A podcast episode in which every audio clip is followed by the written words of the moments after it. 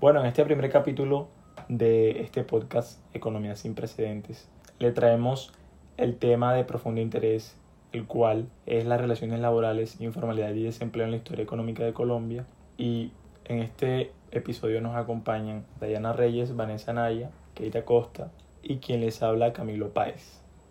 Para dar un poco más de contexto al inicio de, este, de esta conversación, de este diálogo, empezamos por decir que a, a finales del siglo XIX eh, y a inicios del siglo XX, luego de la finalización de la Guerra de los Mil Días, en nuestro país inicia un gran auge económico, eh, un crecimiento económico exponencial y esto eh, pues se, se, ve evidenciado en ese periodo. También en esta misma época ocurrió el intento fallido de la, de la globalización, pues esta fue un fracaso, por decirlo así.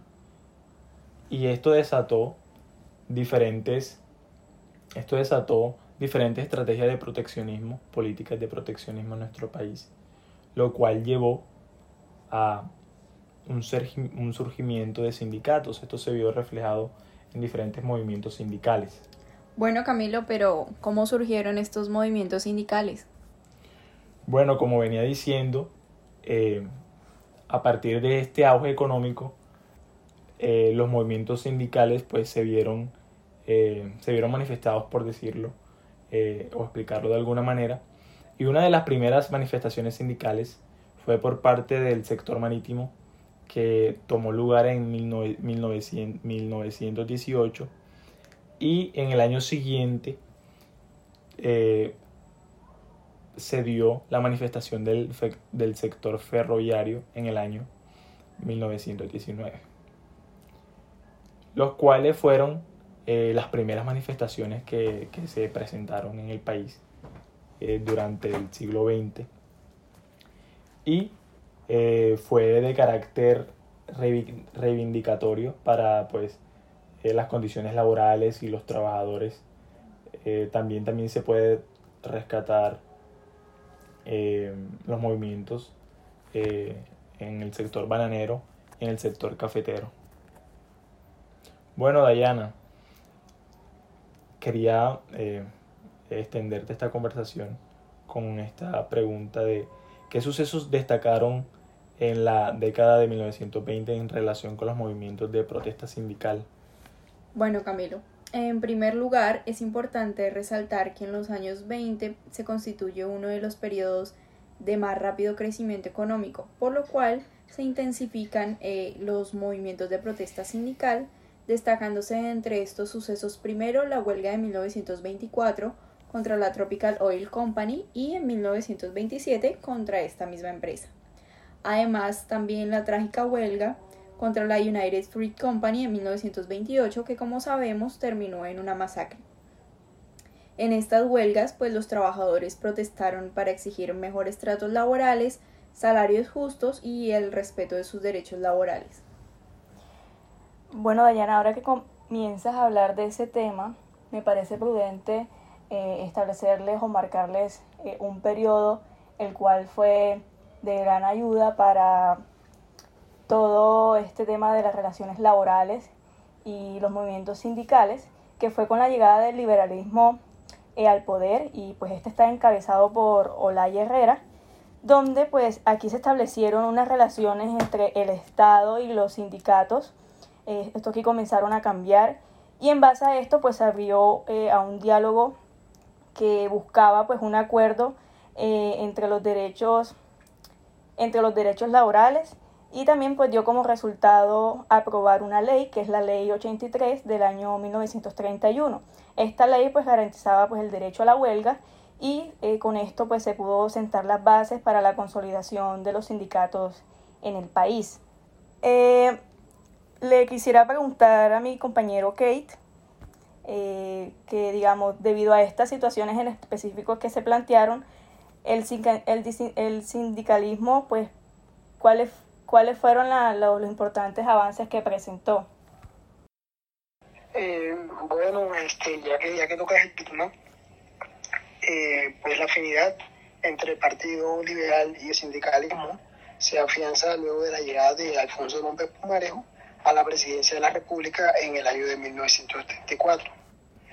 Pues precisamente un año después de su posesión se lleva a cabo el primer Congreso Campesino, del cual nace la Confederación Sindical de Colombia, la CSC, la misma que es propulsora de la Confederación de Trabajadores de Colombia, creada en 1936 en el Congreso Nacional Obrero y en la que interactúan corrientes liberales y comunistas que están unanimidad en que su apoyo eh, va dirigido pues al gobierno liberal que es el que apoya sus intereses. Es así como esta cercanía entre eh, el sindicalismo y los liberales lleva a que durante el segundo periodo de Pumarejo como presidente, los sindicatos logren avances en gran medida como la remuneración del descanso dominical, auxilio de cesantías y las indemnizaciones por accidentes o enfermedades laborales.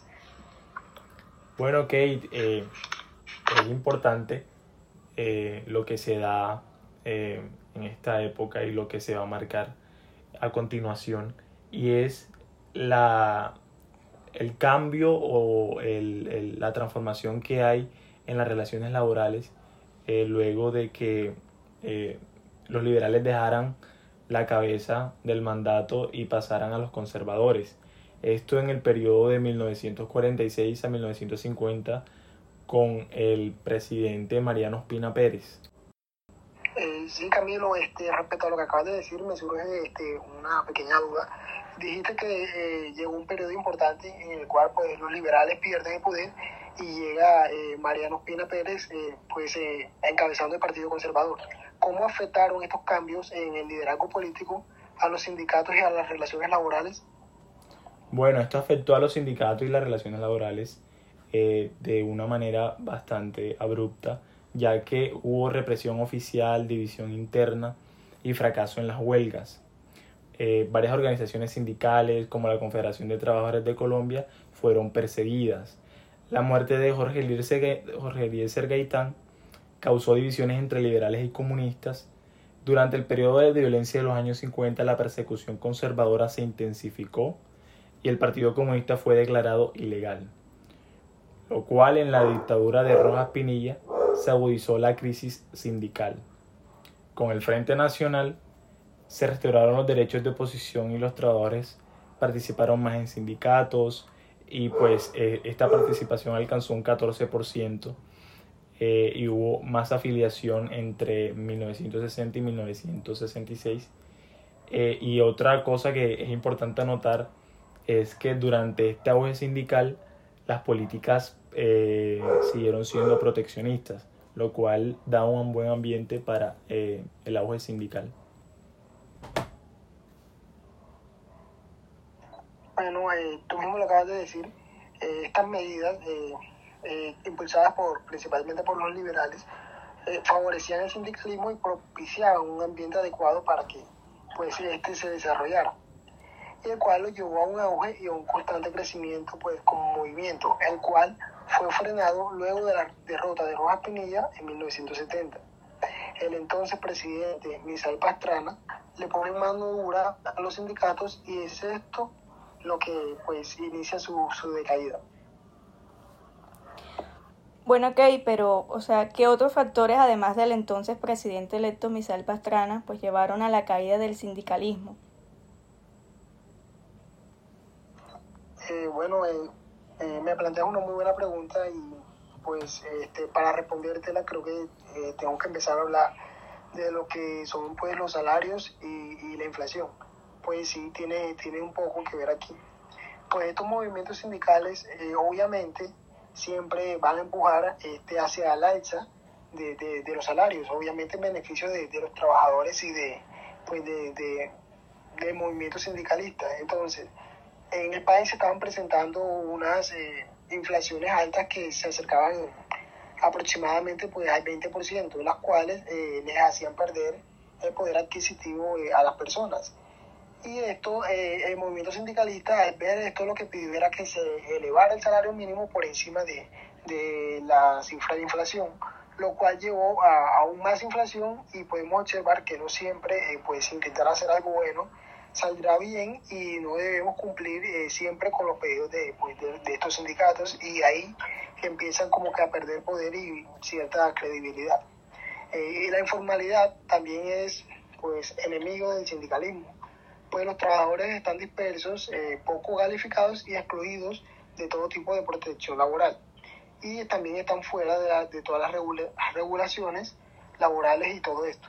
Esto hace más difícil el proceso de organización eh, de, de sindicatos en, pues, en el sector informal.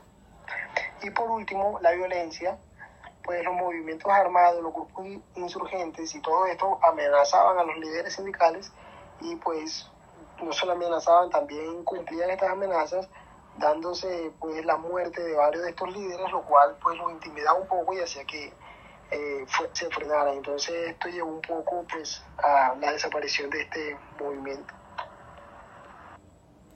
Bueno, pero ya entrando, digamos, en, en otro tema que me parece muy interesante y es el tema de, de la plata, de los salarios. Quiero preguntarle como a Dayana, ¿cómo, cómo eran en ese tiempo los salarios? Cuéntanos. Bueno, Vanessa, eh, el salario mínimo en Colombia se constituyó por ley en 1945 sin embargo, solo se implementó hasta 1950 cuando se le dio un monto específico a ese salario. Y solo en 1979 el salario em, se empezó a ajustar anualmente y en 1983 se unificó. Para eh, ahondar un poco más en este tema, pues Camilo, ¿nos puedes contar cómo se comportan los salarios reales? Bueno, Diana, eh, pues el comportamiento de los salarios reales guarda relación con la inflación, de hecho, es decir, que a medida que la inflación sube, los salarios reales para los trabajadores disminuyen. En otras palabras, los salarios reales mantienen una relación inversamente proporcional con la inflación.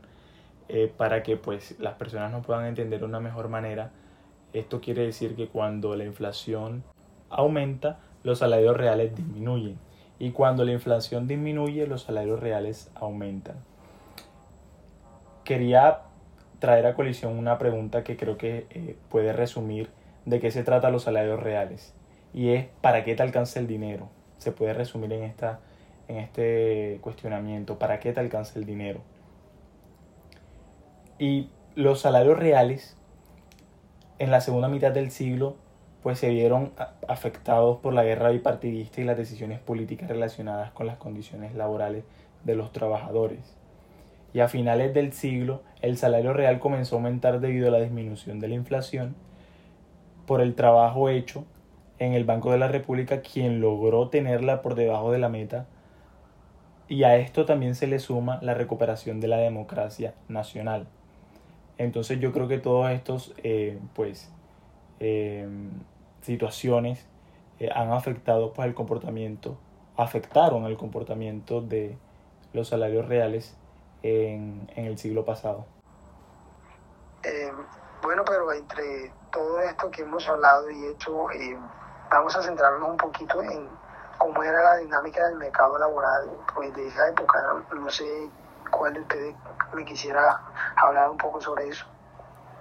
Claro, me parece pertinente hablar de esto y primero establezcámonos eh, en los años 20 de Colombia, pues obtuvo el pleno empleo en la fuerza de trabajo, pero esto se vio afectado por la Gran Depresión y gracias a esto también pues bajó el ritmo de la acumulación hasta los años 45, eh, donde pues persistió el exceso de la oferta de mano de obra y esto pues provocó la migración de, del campo a la ciudad.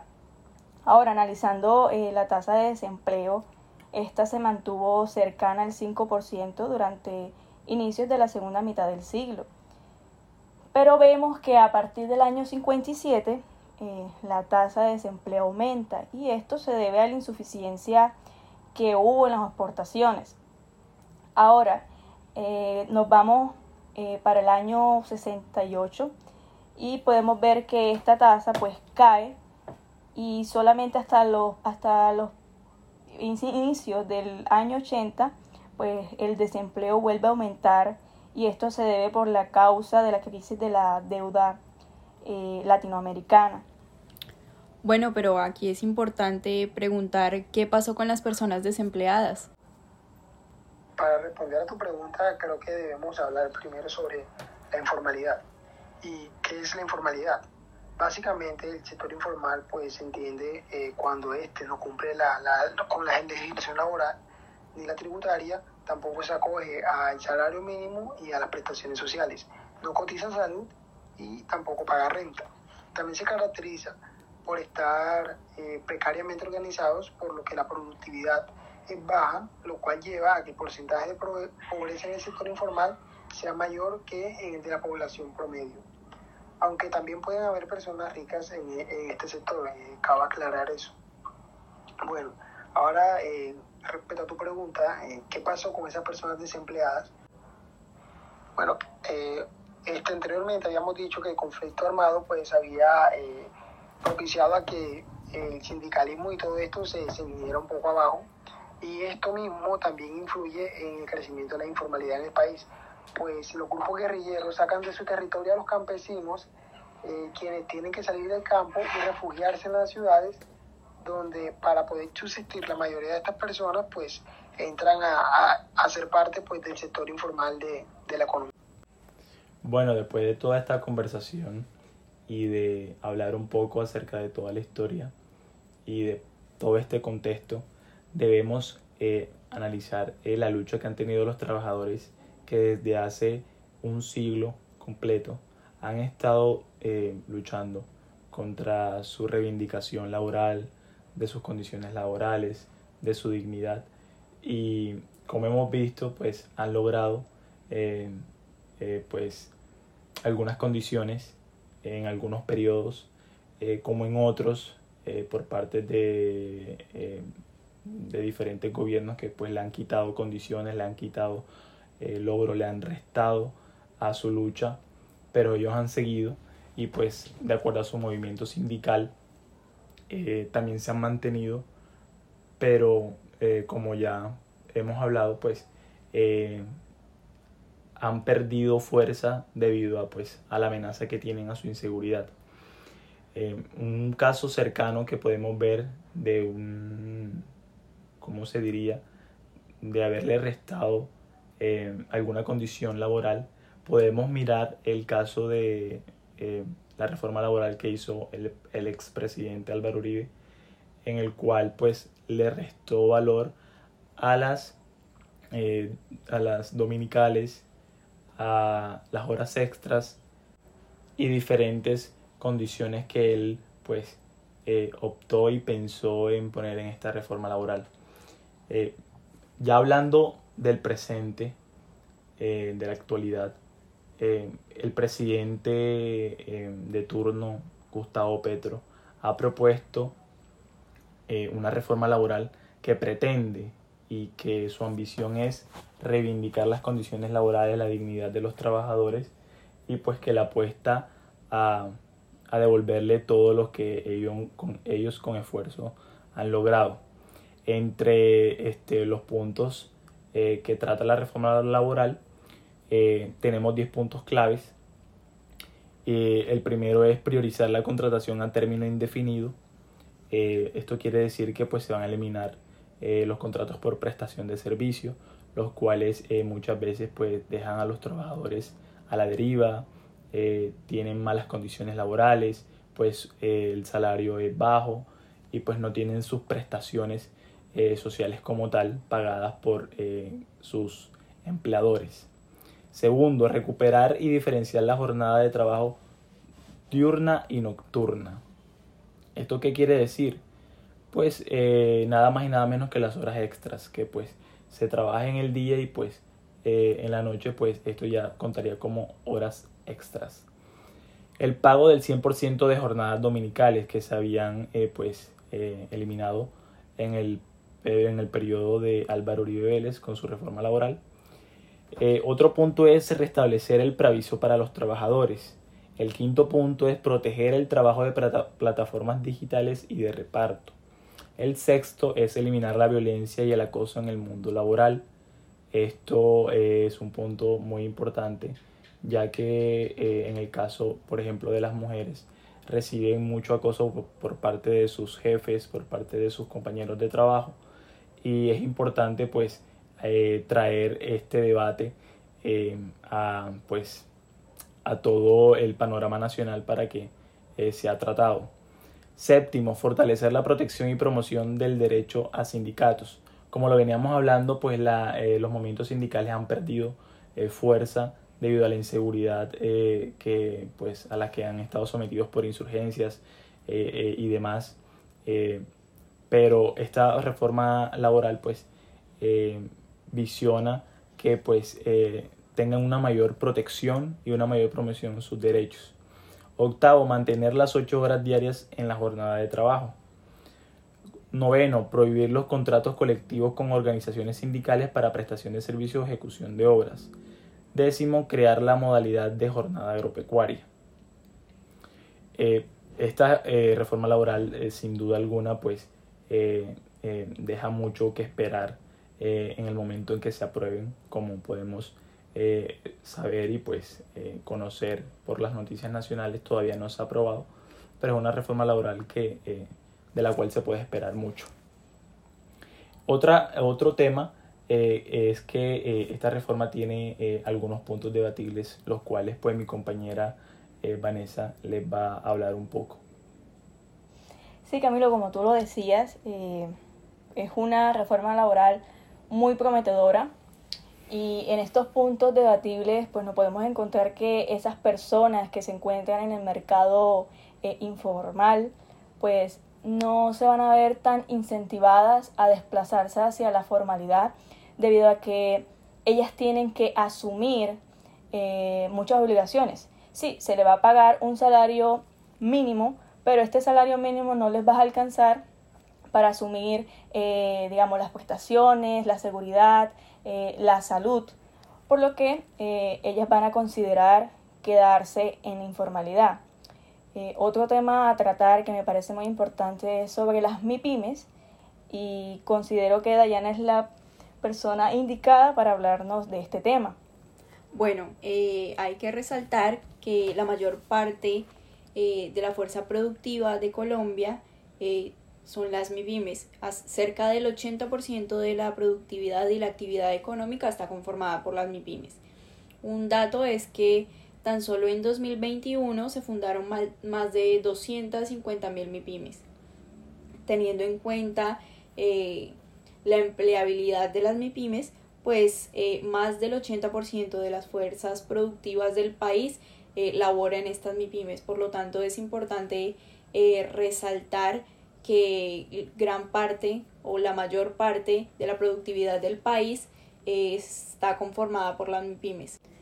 Sin embargo, eh, muchas de estas empresas, casi la mitad de ellas, eh, aún permanecen en la informalidad debido a que los costos que deben asumir son muy elevados, tal como lo hablaba la compañera Vanessa, eh, los costos de cesantías, de salud, pues para estas empresas se hacen un poco, poco rentable pagarlos por lo que no es viable asumir estos costos.